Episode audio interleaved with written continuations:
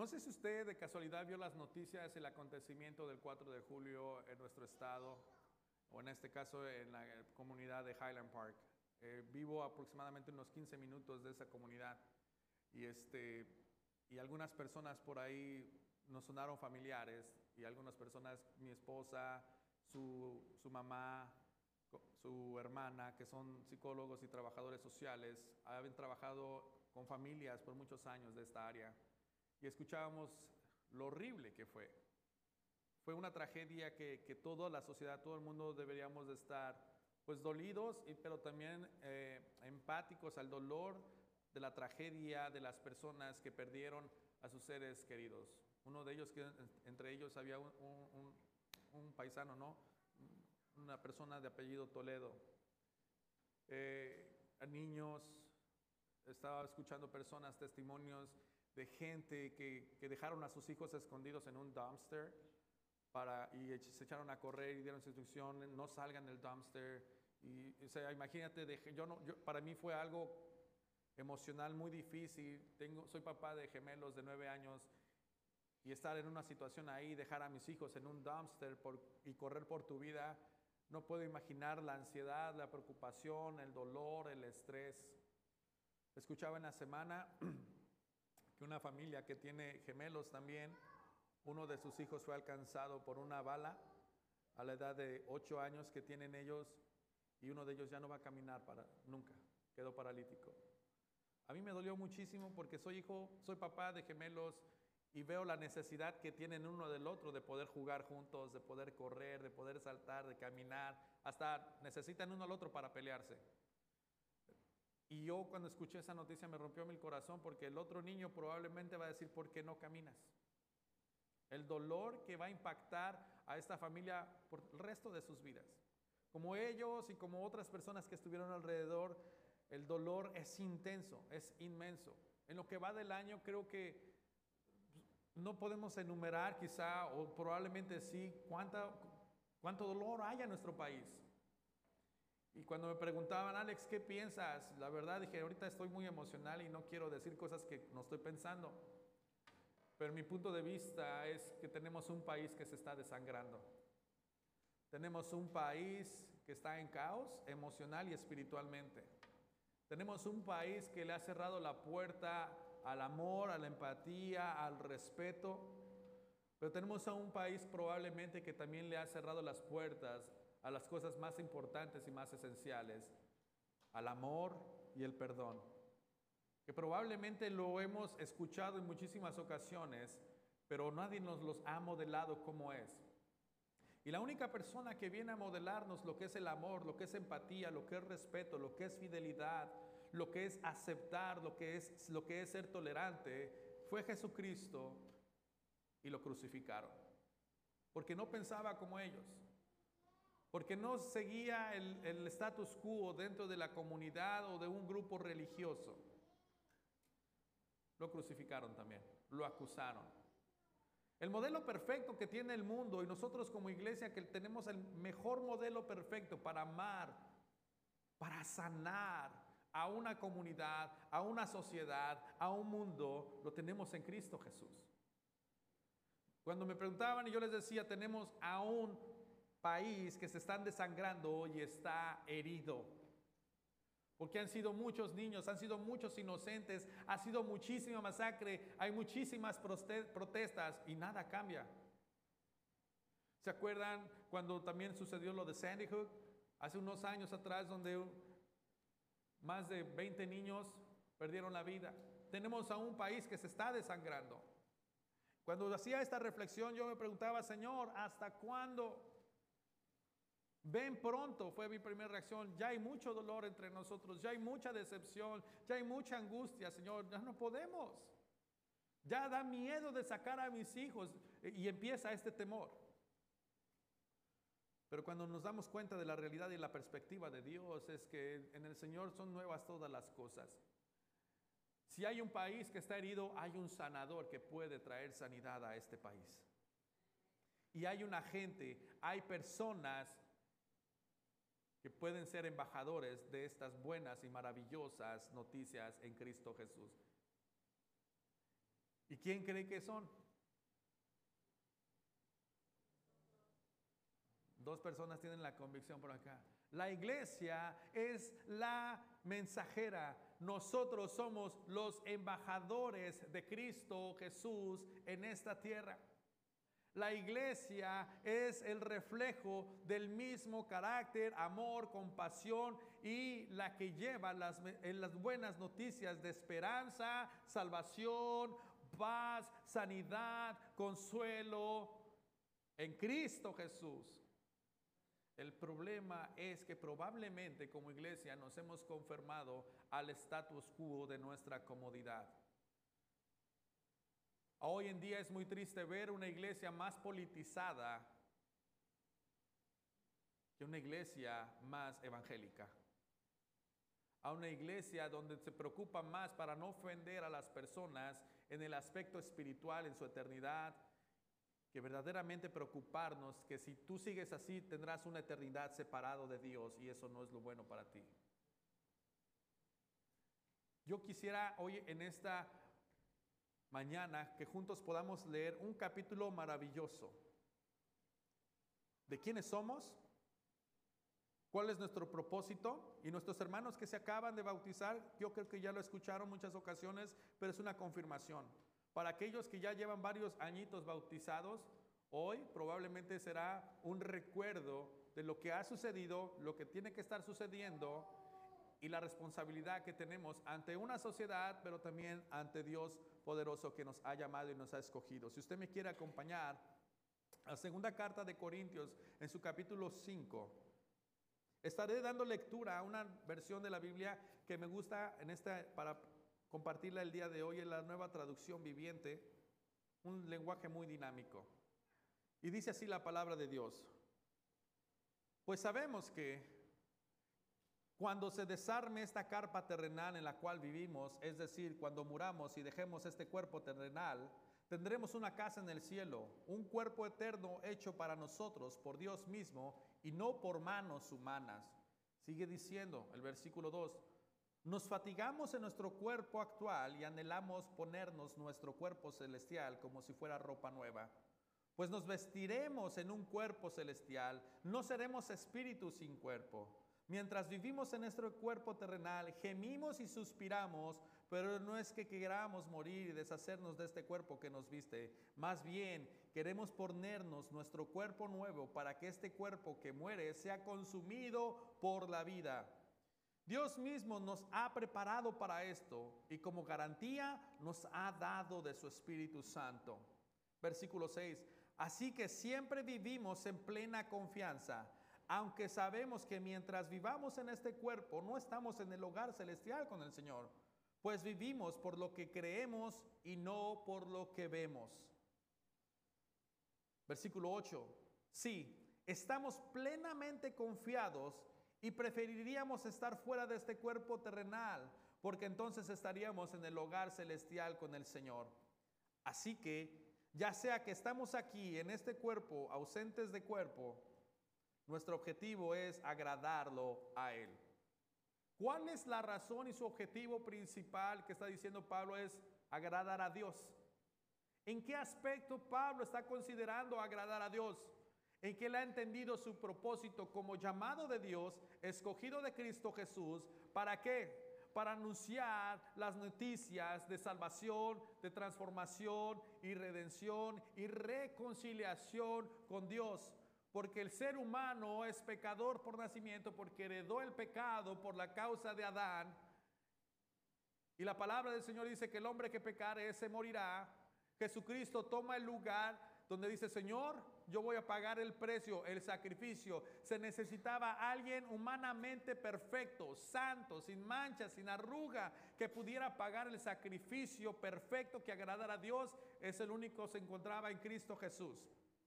Cristo viene, muere, resucita y empieza la transformación en los corazones. Y Cristo dijo, Juan 3:16, porque de tal manera Dios amó al mundo que ha dado a su Hijo unigénito para que todo aquel que crea en quién, en Cristo Jesús, no se pierda, mas tenga es Cristo. Esas son las noticias más maravillosas que el ser humano. No había esperanza, mas ahora hay esperanza. La pregunta es, ¿quién iba a dar ese mensaje de esperanza y salvación?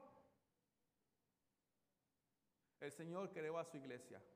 El Señor empezó a escoger hombres que dice, tú vas a ser este mensajero. Pablo había entendido que él había sido escogido. Ella sabía cuál era su, su, futuro, su eternidad era con Cristo, vivir con Él. Pero Él dice, quiero honrar al Señor. ¿Cómo? Quiero agradarle a Él. ¿Cómo?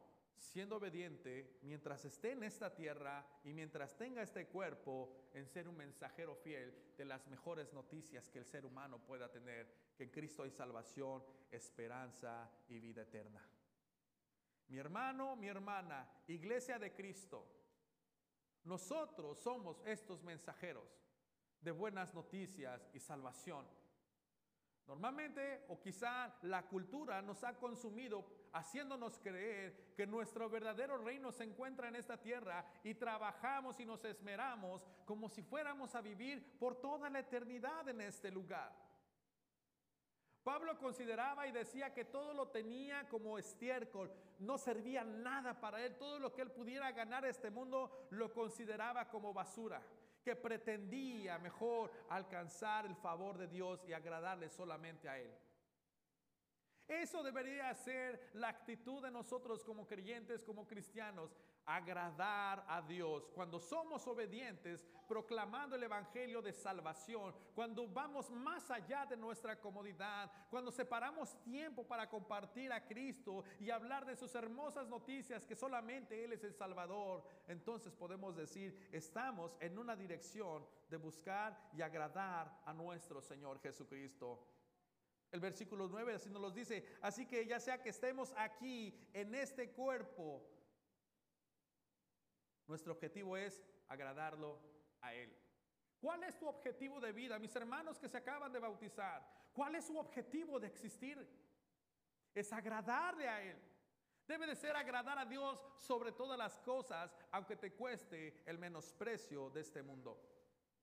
Porque Jesucristo dijo, por mi causa serán perseguidos o serán despreciados. Cuando te critiquen por predicar el Evangelio, cuando te menosprecien o te tachen de santurrón o santurrona por la causa de Cristo, déjame decirte una cosa, estás honrando a Cristo porque te pareces a Cristo. Hoy en día nuestra iglesia tiene miedo de ser llamada intolerante y nos hemos acostumbrado o adaptado al concepto de tolerancia de este mundo, aunque desagrade al Padre. Oh iglesia, tenemos que regresar a nuestros principios evangélicos, predicar el Evangelio. Escuchaba un dicho hace un par de meses, dice que la verdad te dará libre, sí, pero primero te hará sentir muy incómodo. ¿Por qué? ¿Crees que eres pecador? Dios vino para salvarte. Sí, pero te tienes que arrepentir. Ay, no. Yo no soy pecador. Sí, la Biblia dice que todos pecaron y todos, y por lo tanto, están destituidos de la gloria de Dios que no hay justo ni siquiera uno en esta tierra y que necesita la redención y la salvación de Cristo Jesús. ¿Quién va a decir este mensaje? Pregunto iglesia, ¿quién va a decir este mensaje? Amén. Ahí va, ahí va, ahí la llevamos. Va creciendo la convicción. Versículo 10. Pues todos tendremos que estar delante de Cristo para ser juzgados. Oh, todos los que estamos aquí, hermanos y hermanas, les tengo noticias. Todos vamos a ser juzgados delante de Cristo. Cada uno de nosotros recibirá lo que merezca por lo bueno o por lo malo que haya hecho mientras estaba en este cuerpo terrenal. En pocas palabras, nadie se escapa del juicio de Dios. Es que yo soy cristiano ahora, sí, al Señor va a decir, ¿y qué hiciste con lo que yo te enseñé? Tienes que dar cuentas con el mensaje maravilloso de salvación. ¿A cuántos compartiste? ¿Te desviviste? ¿El reino de Dios verdaderamente estaba en tu corazón? ¿Fue el fuego que encendió tu vida? Hay un mundo desangrándose que necesita buenas noticias, que necesita esperanza, que necesita salvación, que necesita consuelo, que necesita el abrazo de un padre que no los ha abandonado. Jesucristo, cuando leemos en Isaías Jesucristo era el admirable consejero, Dios fuerte, Padre eterno, príncipe de paz. ¿Necesita paz este país? ¿Necesita un consejero? ¿Necesita un padre? ¿Necesita amor? ¿Quién se lo va a mostrar, iglesia?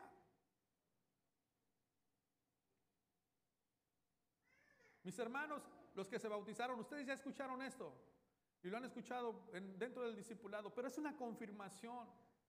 Ahora se han añadido al cuerpo de Cristo y esta es la responsabilidad. Mis hermanos que llevamos años caminando con Cristo Jesús, ¿sigue este fuego en tu corazón?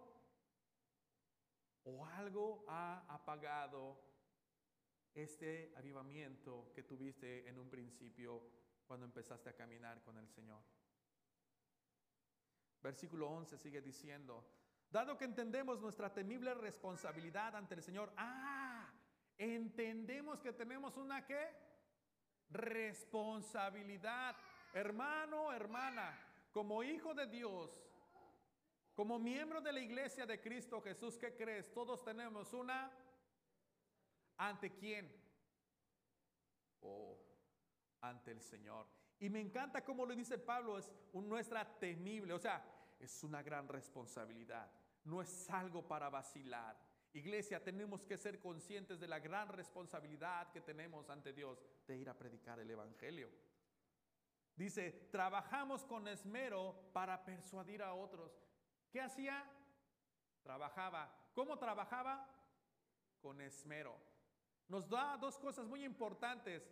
Trabajar ¿Cuántos creemos que en Iglesia Oasis o la iglesia en general tiene que trabajar para el Evangelio? Trabajar anunciando el Evangelio. Amén. La pregunta es, ¿cómo lo haces? ¿Cuál es tu actitud? Ay, otra vez el pastor ya nos convocó. Ay, otra vez vamos a hacer esto. Ay, ay, ay. ¿Y el esmero? ¿Para qué? Para persuadir a otros. ¿Qué tipo de persuasión? Para predicar el Evangelio y antojarles a Cristo y decirles, Cristo es el único camino al Padre. Ningún otro Dios, ni ninguna otra imagen, ni ninguna cosa creada puede acercarte a Dios. Jesucristo dijo, yo soy el camino, la verdad y la vida, y nadie viene al Padre si no es o sea que ni las plantas, ni los árboles, ni la estrella, ni el mar, ni ningún otro Dios, ni ninguna otra piedra, ni ninguna otra imagen te puede acercar a Dios. Porque Cristo es Dios encarnado que vivió y hay testimonio de que estuvo entre nosotros y que resucitó al tercer día y donde le hubieron más de 500 personas resucitado y habitó con ellos por 40 días y 40 noches. Ese es un testimonio para nosotros como iglesia, recordarnos la importancia que lo que compartimos y decimos es algo real. Trabajamos con esmero para persuadir a otros. Dios sabe que somos sinceros y espero que ustedes también lo sepan. Versículo 12, estamos de nuevo recomendados a ustedes. No estamos dándoles un motivo para que estén orgullosos de nosotros. Versículo 15, para que puedan responder a los que se jactan de tener ministerios espectaculares en vez de tener un corazón sincero. O sea que en ese tiempo ya había alguien que se jactaba, ay, mira nuestro ministerio, uh, es fantástico. Sí, pero tu corazón no es sincero, compa. Te jactas más de que tienes esto que, uh, ah, ah, oh, tengo una super banda, oh, la mejor banda de la comunidad ah, nosotros somos la iglesia más fresa, oh, nosotros somos esto, hacemos esto. Sí, pero tu corazón está desviado. Probablemente no es sincero. Y Pablo les está diciendo, prediquen el Evangelio, háganlo sinceramente, para que y no se jacten como otros ministerios, dice, espectaculares, en vez de tener un corazón sincero. Ah. Entonces se trata de tener un corazón sincero a la hora de servir a Cristo. Oh, no se trata de jactarnos que quién tiene el mejor ministerio dentro de la iglesia. Si en algo nos debemos de jactar es de que Cristo nos ama. Ah, ahí sí, mi hermano. Me jacto porque Cristo me ama a pesar de que soy un... ¿Usted la añada ahí? Llénele, por favor. Él me ama y en esto me jacto. Que Él me ama a pesar de todo lo que soy. Si en algo nos vamos a jactar como iglesia, tiene que ser en el amor de Cristo y la obra en nosotros.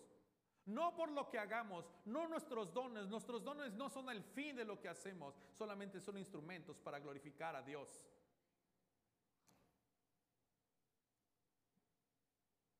Versículo 13. Si parecemos estar locos es para darle gloria a Dios. ¿Qué tal, eh? Si parecemos estar locos es para darle gloria a Dios. ¿Alguien de ustedes les ha dicho cuando usted predica el Evangelio, estás loco? Te lavaron la cabeza a ti. Te lavaron la cabeza, el corazón, el alma, todo. Soy una nueva criatura. Gloria a Dios cuando te digan que eres loco por causa de Cristo. Vas bien, ¿eh? Vas bien. También creemos que todos hemos muerto a nuestra vida antigua. Ay, papá, ahí viene lo bueno. Agárrense, cierren las puertas, por favor. Ya viene lo bueno. No se me escape nadie. También creemos que todos hemos muerto a nuestra vida antigua. Lo que significa esto, parte del bautismo, es la declaración. Muertos para la cultura de este mundo y en la vida antigua y resurrección para una nueva vida en Cristo Jesús. Por lo tanto, yo ya no me voy a jactar en hacer las cosas que antes hacía y que desagradaban a Dios. Ahora soy una nueva persona porque Cristo está en mí. Y ahora me esforzaré por agradar a Dios en una nueva vida. Espíritu Santo, a través de su palabra, que nos dirige, que nos consuela, que nos capacita para honrar y agradar a Dios. ¿Habrá un cristiano que diga que nació de nuevo pero siga practicando las cosas de antes?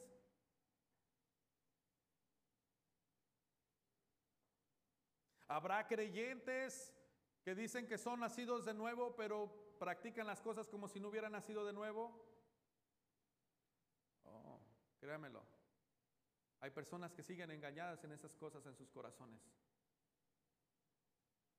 Versículo 15.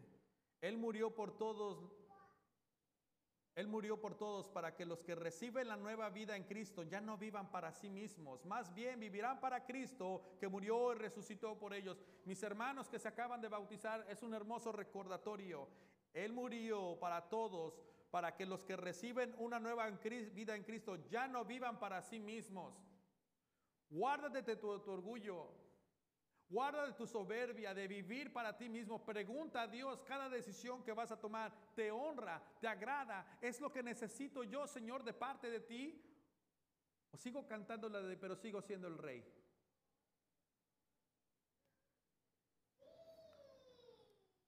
Eso me encanta. Más bien vivirán para quién, dice la palabra de Dios, para Cristo, quien murió y resucitó por ellos. Iglesia, Cristo murió por ti, Cristo resucitó por ti, para que ya no vivas para ti, sino para Cristo Jesús. Y el que dice la palabra del Señor, el que tiene el Hijo tiene la vida, mas el que no tiene el Hijo no tiene la vida.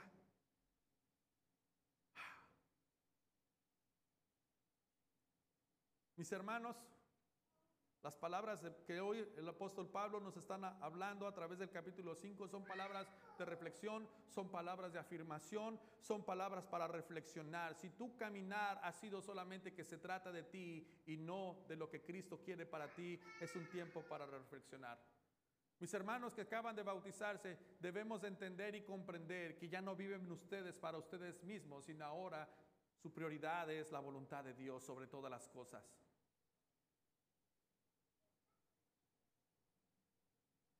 Ahí hubiera quedado un buen amén. Versículo 16. Así que hemos dejado de evaluar a otros desde el punto de vista humano, porque había muchísima religiosidad. ¿eh? ¿Se acuerdan? En los Gálatas también, cómo Pablo les llama la atención a los que estaban tratando de judaizar. No se trata de tanto de cómo aparentes verte, sino de lo que esté sucediendo en tu corazón y en tu vida y las obras que estás mostrando a través de tu comportamiento. Así que hemos dejado de evaluar a otros desde el punto de vista humano. Es un tiempo. En, un tiempo, perdón, pensábamos de Cristo solo desde un punto de vista humano. Y hoy todavía, ¿habrá, ¿el mundo lo verá desde un punto de vista bíblico y espiritual a Cristo? Lo ve desde un punto de vista humano. Cuando usted le pregunta a alguien normal que no asiste a la iglesia, ¿quién es Cristo para ti? No, fue una gran persona, un filósofo, un buen maestro, el punto de vista humano.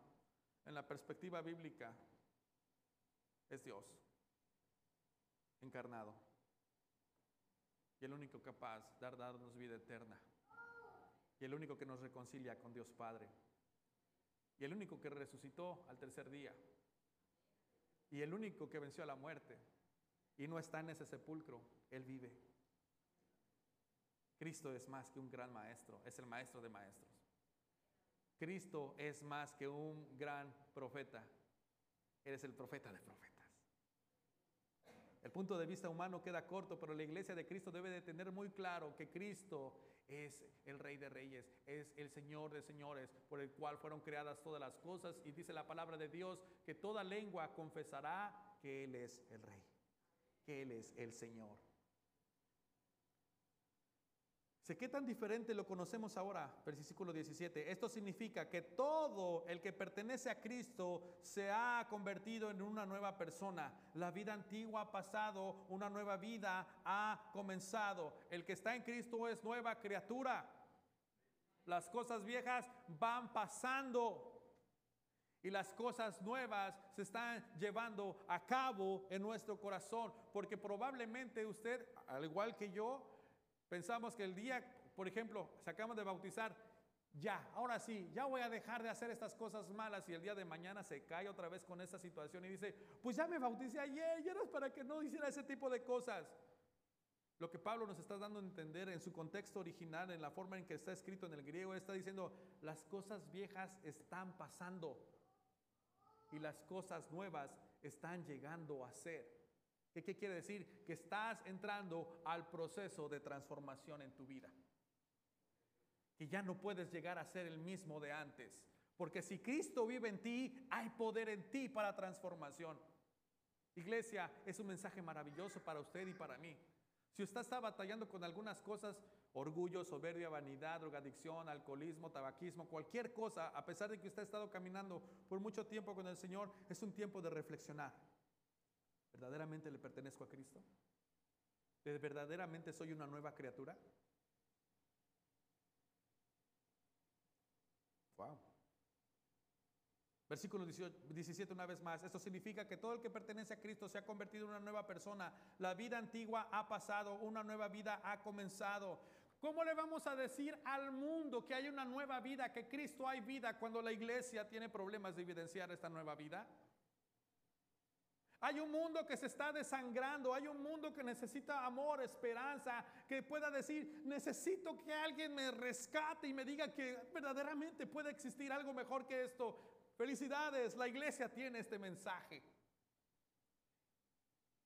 Y se lo tenemos que evidenciar con nuestro comportamiento, con nuestro amor, con nuestra tolerancia, con nuestra gracia, sin criticar, sin juzgar, amar y servir y mostrarles al Cristo de la gloria.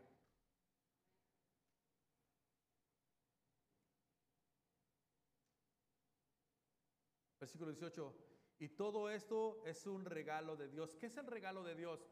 La salvación, la esperanza, la vida, la transformación. Todo esto es un regalo de Dios, quien nos trajo de vuelta a sí mismo por medio de Cristo.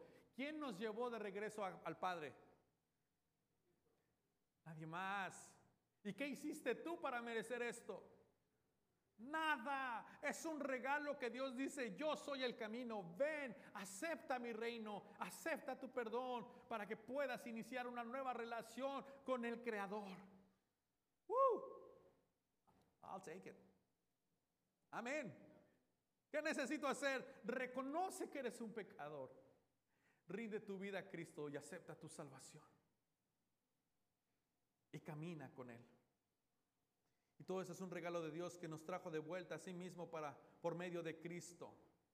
Y Dios, ahí viene el bueno, escriba esto, es más, si quiere grabárselo en algún lado en su playera, en su corazón, en su Biblia, y Dios nos ha dado la tarea de reconciliar a la gente con Él. Venga, otra vez, se los voy a leer. Y Dios nos ha dado la tarea de reconciliar a la gente con Él. Iglesia, tenemos trabajo por hacer. Iglesia, tenemos una gran responsabilidad ante Dios. Iglesia, tienes un llamado de reconciliar al mundo con Dios. Mm. Dios nos ha dado toda la tarea, nos ha dado la tarea. Para aquel hermano o hermana que todavía andaba así como que, pues yo no sé qué hacer, pastor. Yo siento que no tengo un llamado específico. Ah, ah. Chava, ya tienes un trabajo. Hermano Olivia, ya tiene un trabajo. Tiene una tarea. Iglesia, oasis, tenemos una tarea. Los que nos ven tienen una tarea, una responsabilidad, que es reconciliar al mundo con Dios trayéndoles el mensaje, amándoles, cuidándoles, sirviéndoles, hablándoles de Cristo. Pues Dios estaba en Cristo reconciliando el mundo consigo mismo, no tomando más en cuenta el pecado de la gente y nos dio a nosotros este maravilloso mensaje de qué? De reconciliación. Cuando Cristo estaba muriendo en la cruz, por nuestros pecados, el mundo decía, crucifíquenlo, sí, ladrón. Pero era Dios y Cristo reconciliando el mundo, a la gente con Dios. Probablemente tu servicio va a ser muy criticado. Probablemente cuando tú hables de Cristo vas a ser bien criticado, incluso hasta los de tu propia familia, tu esposo, tu esposa, tus hijas o tus hijos te van a criticar, pero levántate con ánimo porque puedes decir, al menos estoy siendo criticado por una buena razón por parecerme a mi Señor.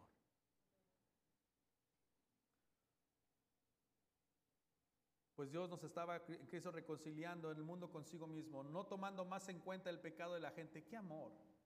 Y nos dio a nosotros este maravilloso mensaje de reconciliación. ¡Qué gran tesoro el Padre nos ha dado!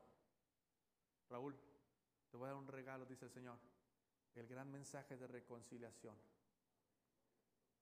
Lo mejor que el mundo pueda tener, Raúl, está en tus manos, te lo ha dado Dios Padre.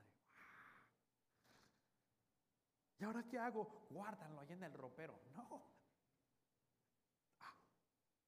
Orlando, el Señor te dice, Orlando, te ha dado un mensaje maravilloso, poderoso. Chécate, chécate el nivel. Reconciliar el mundo con Dios. No es cualquier mensaje, Orlando. Iglesia, te ha dado este mensaje el Señor. El mejor mensaje, la mejor actividad que la iglesia, un ser humano puede hacer, reconciliar al mundo con Dios. Uy. Uh.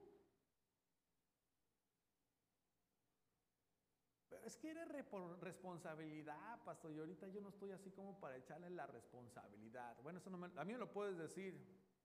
Pero cuando llegues delante de Dios, recuerda que le digamos, vas a ser juzgado por todo esto, ¿ok? E, ¿Esta justificación te la va a aceptar el Señor? Ahí chécala, ahí me dices cómo te va después. Versículo 20, así que somos embajadores de qué?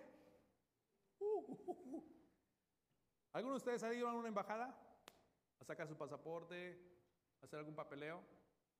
¿Y cómo entra uno así como que, medio nervioso, ¿no? si no me aceptan, cuando uno va a sacar su visa allá en nuestros países en México, uno se, va bien peinadito, ¿no? ¿por qué? Porque saben que la autoridad que está de este lado tiene el poder por decir sí o no. Y representa una autoridad impresionante. Usted y yo somos embajadores del mejor reino que pueda existir en el, en todo el universo. Usted y yo somos estos embajadores. ¿Qué hace un embajador? ¿Se ha preguntado? A ver, diálogo. ¿Qué hace un embajador? Embaja. No, no, ¿qué pasó, familia? Ser intermediario representa a su país, la autoridad en tierra extranjera, defiende la soberanía de otro país y a los conciudadanos que están en ese país extranjero habitando. Represento a mi país y nadie se burla de mi país, aunque esté viviendo en Turquía, me van a respetar a mi México lindo y querido. Mm. Iglesia, ¿defiendes así el Evangelio? Iglesia, esta es tu postura alta, decir, yo soy representante del reino de Dios. Y soy representante de buenas noticias para salvación. Soy un mensajero del gran rey. Uh. Iglesia, ¿cómo te va con tu trabajo de embajador o embajadora? Ya cuando salgamos aquí vamos a salir así como que, ya no me llames hermano, llámame embajador Alex Aguilar. Ah. Esa es nuestra posición, iglesia. Esa es nuestra responsabilidad. Esta es la postura que debemos de tener este, este mundo que está sangrando. Esta es la postura que debemos de tener nosotros ante un mundo que se está desvaneciendo somos mensajeros del reino de Dios, que hay esperanza, hay paz, en medio de la tribulación, en medio de la angustia, en medio de caos, hay un Dios que te quiere dar esperanza y salvación. No tengas miedo a la muerte, porque la muerte, el que está en Cristo, el que muere en Cristo, vivirá para Cristo. Y con Cristo y por toda la eternidad. Ya la muerte no tiene poder sobre ti. Eso quería escuchar. ¡Uh! Pero ¿quién va a ir? Mandemos a Chavita, se acaba de bautizar. Hola, Chavita. Probazo. Mandemos a mi hermana Olivia, ya acaba de bautizar, va recién salida. Ahorita el corazón está así como que, écheme al mundo, pastor. Ahorita yo les predico. ¡Uh! On fire, I'm on fire. No, o sea, así no. Pero esa debería ser la actitud de toda iglesia. Había un cristiano, un creyente, no sé si fue John Knox, en Escocia, cuando Escocia no había evangelio. Y su oración fue esta dame Escocia o me muero, Señor. ¿Y qué cree que pasó? ¿Se murió? No, no es cierto. El Evangelio entró a Escocia y se expandió por todos los rincones. Oh, si la iglesia orara en este día y actuara y estuviera en su corazón esa prioridad, nuestra comunidad sería diferente. Dame a Cristo Aleco, nos morimos, Señor. ¿Puedes orar así?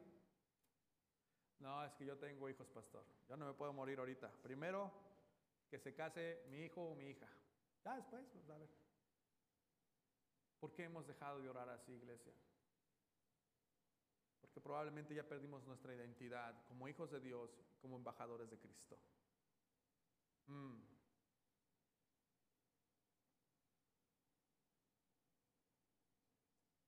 Dios hace su llamado por medio de nosotros. Fíjese el versículo 20 es impresionante. Así que somos embajadores de Cristo. Dios hace su llamado por medio de quién? ¿Aló iglesia? ¿Por medio de quién? A ver, repite conmigo, de nosotros. Ah, pero con convicción, mi hermano y mi hermana. Dios hace su llamado por medio de la iglesia. ¿A quién Dios va a utilizar para hacer un llamado al mundo? la iglesia. ¿Dónde está la iglesia? Anda bien ocupada en su mundo. ahorita ni me llame pastor, tengo otras cosas importantes que hacer. Pues considero que tienen cosas importantes que hacer, pero deberías de considerar también cuando tú viniste a Cristo y le dijiste que querías vivir para Él. Hablamos en nombre de Cristo cuando les rogamos vuelvan a Dios, cuando les decimos a las personas regresen a Cristo. ¿En nombre de quién estamos hablando? De Dios. Es lo que dice, hablamos en nombre de Cristo cuando les rogamos vuelvan a Dios. Pues Dios hizo que Cristo, quien nunca pecó, fuera la ofrenda por nuestro pecado para que nosotros, ¿qué? Dice, ahí cheque, cheque bien esto, para, versículo 18, para que nosotros pudiéramos estar en qué? En una, ¿qué tipo de relación? Dígalo fuerte, mi hermana. O sea que no había una relación correcta con Dios antes. Ah, ah. No, no puede existir ninguna relación correcta con Dios si no es a través de Cristo. I'm sorry junto con excuse me si esto usted dice que no. Pero dice la palabra de Dios algo muy interesante. para que nosotros pudiéramos estar en una relación correcta con Dios por medio de quién? No de otras personas. Mis hermanos que se acaban de bautizar, esos son unos versículos que usted debería memorizarse. Mi hermana iglesia, que ya tenemos algunas millas corriendo como cristianos, estos deberían ser nuestro diario vivir, nuestro lema, que está ahí en el póster de nuestra casa. Soy embajador de Cristo y tengo un llamado de reconciliación para el mundo con, Dios por medio de Cristo. Y cuando hablo de Cristo, hablo en nombre de Cristo. Y Dios envía a, su, a Cristo para que yo pueda tener una relación con Él de una forma fantástica y maravillosa. Uh, ya se lo resumí ahí en esos versículos. Terminamos con este capítulo 6. Ya, ya, ya nos aventamos el 5. Ya va el 6. No, no es cierto. Los próximos versículos son claves y con eso terminamos. Como colaboradores de Dios, como habla Pablo a, a, a los corintios, colaboradores. Es lo que somos, ¿eh? Somos colaboradores aquí unos con otros les suplicamos que no reciba ese maravilloso, perdón, como colaborador de Dios les suplicamos que no reciban ese maravilloso regalo de la bondad de Dios y luego no le den importancia. Iglesia, wake up. No ignores el regalo que Dios te ha dado. Pablo te lo está suplicando. Como colaboradores de Dios, les suplicamos que no reciban ese maravilloso regalo de la bondad de Dios y luego no le den importancia. Pues Dios dice, en el momento preciso te oí, en el día de salvación te ayudé. Efectivamente, el momento precioso es ahora. Hoy es el día de salvación. Ay, qué hermoso mensaje.